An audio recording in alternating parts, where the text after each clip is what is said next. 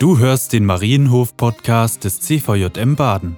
Ich habe gedacht, wenn es schon so kalt ist, dann möchte ich schon gern reden über Licht und Hoffnung, was ja auch so das Thema jetzt für uns ist. Aber ich möchte auch über etwas reden, was Wärme ausstrahlt. Wir haben ja dahinter so ein kleines Feuer in der Feuerschale. Und mein Thema heute Abend für die kleine Andacht soll sein, nah am Feuer. Man sieht, wie das Feuer die Leute anzieht. Und ich möchte darüber sprechen, was es bedeutet, nah am Feuer zu sein. Es geht nicht um ein kleines Feuer wie das, was wir hier haben, sondern um ein gigantisch starkes Feuer. Von dem war ich schon begeistert als Kind, wenn meine Eltern mir vorgelesen haben aus der Kinderbibel. Ähm, das ist ein riesiges Feuer, eigentlich ein Feuerturm als Zeichen für Gottes Gegenwart und für seine Führung in einer Zeit, die schwierig ist. Der Weg vom Volk Israel in das verheißene Land, das, der ging ja 40 Jahre lang durch die Wüste. Mit allem, was an Schwierigem dort war. Da war es so kalt, wie es jetzt hier bei uns ist in der Nacht, aber es war sehr heiß am Tag. Die Leute haben keinen Plan gehabt, wo es hingeht und immer diese Sehnsucht im Herz, in der Heimat anzukommen und dort bleiben zu können. Und diese Zeit in der Wüste, die kann in ganz viele Aspekte auch für unser persönliches Leben so eine Beispielgeschichte sein. Was dort sehr faszinierend war, möchte ich gern vorlesen, zwei Verse aus 2. Mose 13. Und der Herr zog vor ihnen her am Tag in einer Wolkensäule, um sie den rechten Weg zu führen, und bei Nacht in einer Feuersäule, um ihnen zu leuchten, damit sie Tag und Nacht wandern konnten. Niemals wich die Wolkensäule von dem, von dem Volk bei Tage, noch die Feuersäule bei Nacht. Was für eine großartige Idee von Gott, sich seinem Volk zu zeigen in Wolken oder in Feuer. Und von dem Moment an, wo sie Ägypten verlassen haben, bis zu dem Tag, wo sie an die Grenze zum Land Kana angekommen sind, war diese Wolken- und Feuersäule immer da. Es heißt ausdrücklich, niemals ist sie von ihnen gewichen. Dieses Kennzeichen der Gegenwart Gottes war immer präsent. Sie mussten nur aus ihrem Zelt schauen und sie haben die Säule gesehen und sie wussten, unser Gott ist da. Sie haben ja sonst nicht viel gehabt in der Wüste, vielleicht ein bisschen Gepäck, aber sonst war eigentlich vorne und hinter und rechts und links nur Sand. Aber dann dieses Megafeuer, weithin sichtbar. Und wenn diese Wolkensäule weitergegangen ist, dann musste sie packen und gehen, jederzeit bereit sein zum Aufbruch. Und sie musste lernen zu warten und zu gehorchen, was der Herr tut. Und bei allem Schrott, den sie in der Wüste gebaut haben, wird nie berichtet, dass sie der Wolken- oder Feuersäule nicht gefolgt sind. Sie haben gewusst um diese absolute Abhängigkeit von dieser Gegenwart Gottes.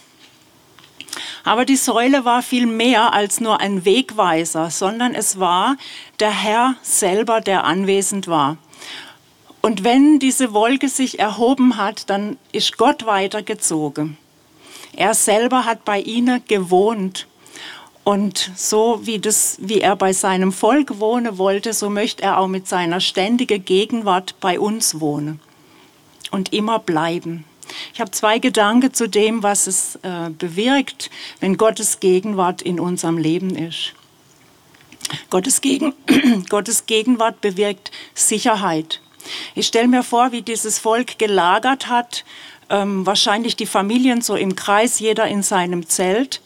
Und egal welche Schwierigkeit kommt, sie müssen nur den Vorhang aufmachen und sie sehen die Säule und wissen, der Herr ist da. Wie so ein Kind, was im, im Sandkasten spielt und immer mal wieder hochguckt und sieht, ah, Papa ist da, alles klar. So eine kindliche Sicherheit. Wenn du nur schauen musst und, ah, das Feuer ist da, das ist einfach sehr beruhigend. Dann kann vieles erschüttert werden, aber der König der Könige ist da. Dann kann manches wegbrechen, aber der Herr des Universums ist nah bei dir. Und eigentlich ist die einzige Sicherheit, die wir haben auf unserem Weg im Leben.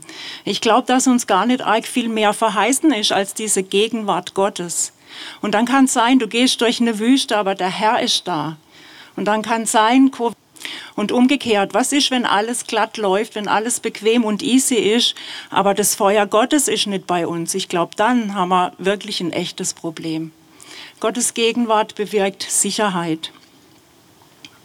Und Gottes Gegenwart prägt und verändert. Wenn Gottes Gegenwart in deinem Leben ist, dann prägt sie dich. Es gibt Menschen, bei denen würde ich sagen, man kann sehen, dass sie in der Gegenwart Gottes leben. Es macht was mit uns, wenn wir in die Nähe von Gott kommen. Wenn wir nah ans Feuer rangehen, dann spüren wir die Wärme, dann sehen wir Licht, dann hören wir dieses Knistern. Und so ist es mit Gott. Die reale Gegenwart Gottes, die verändert uns.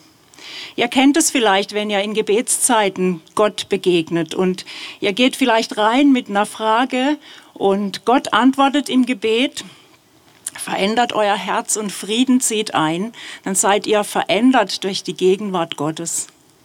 Wir singen manchmal ein Lied, das heißt, verändert bin ich für alle Zeit in der Nähe seiner Herrlichkeit.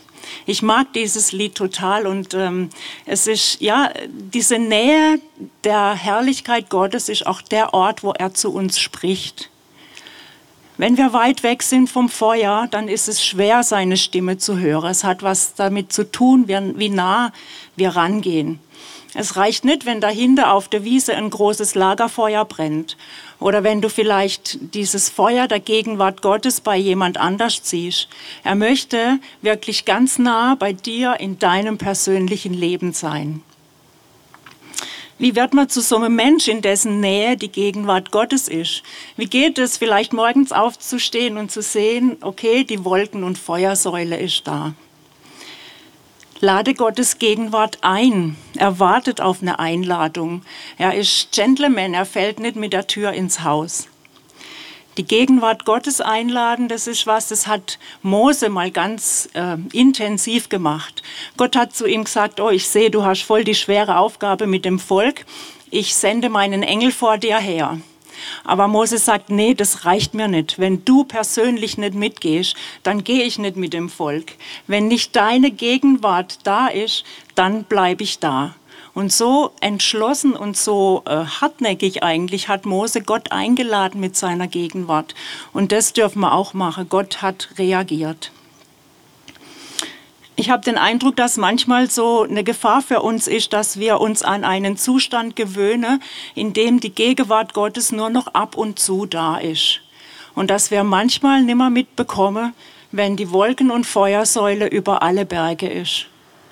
Ich möchte gern das Lernen wirklich so in der Gegenwart Gottes zu leben und ihm zu sagen, das ist das Kostbarste, was ich habe. Ich möchte diese Abhängigkeit von dir nie aufgeben. Das bedeutet mir alles. Lade Gottes Gegenwart ein und such sie aktiv.